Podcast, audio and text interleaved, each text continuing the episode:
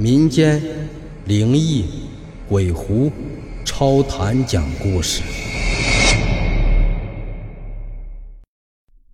书接上文，二神仙是个极有责任心的好法师，他答应了小浩斯要帮助他。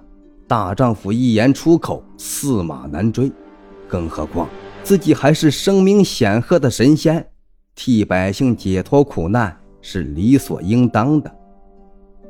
按照小浩斯的说法，前世的张明和刘秀秀是在阴阳河溺水的，那里离自己修仙的地方不远。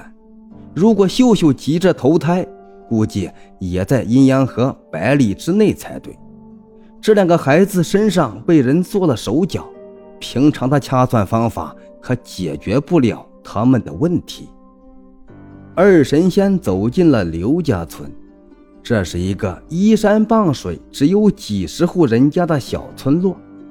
村头的一户村民看见有陌生人进屯子，非常的好奇。听说这个老神仙能掐会算、测卜吉凶之后，高声的招呼着：“哎，这位老神仙，我们后屯啊有一户需要您帮忙给看看啊，我这就领着您过去。”刚走到后屯一户人家的大门前，这个热心的村民就嚷嚷着：“刘大哥，今天可碰到了一位能掐会算的神仙，我给您领来了。”屋里迎出来一位五十多岁的农家老汉，看见仙风道骨的二神仙，老汉像看见救星一样，把人请到了屋里。一脸稚气的小姑娘扎着两个羊角辫，坐在床沿，看见二神仙进来，一双大眼睛上下不停地打量着。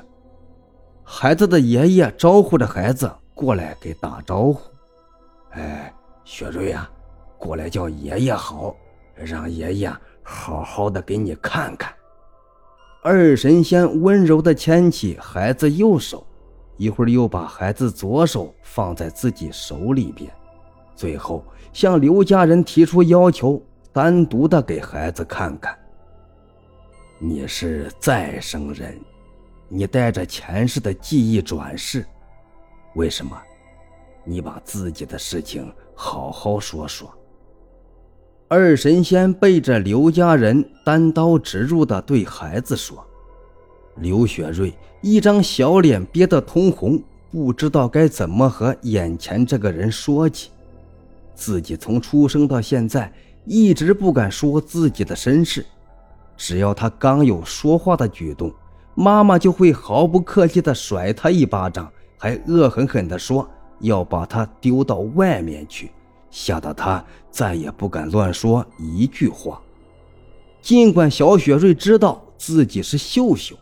知道自己是如何来到这里，可是这个家里的人不想知道这一切，惹恼了大人的话，自己这个三岁的身体还能干什么呀？自己想找张明的想法只能放到肚子里边，只有慢慢的等自己长大。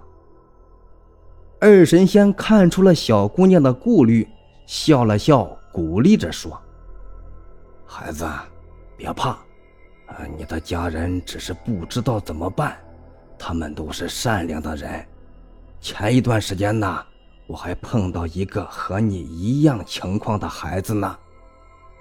小雪瑞终于怯生生地问了一句：“您碰到过和我一样的孩子，男孩还是女孩？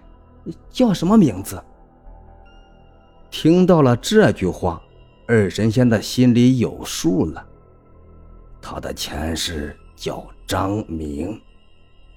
小雪瑞听后，一张小脸变得煞白，而后又通红，扑通一声跪倒在二神仙面前，一双小手紧紧地抓着二神仙的双腿，痛哭流涕的哀嚎不止：“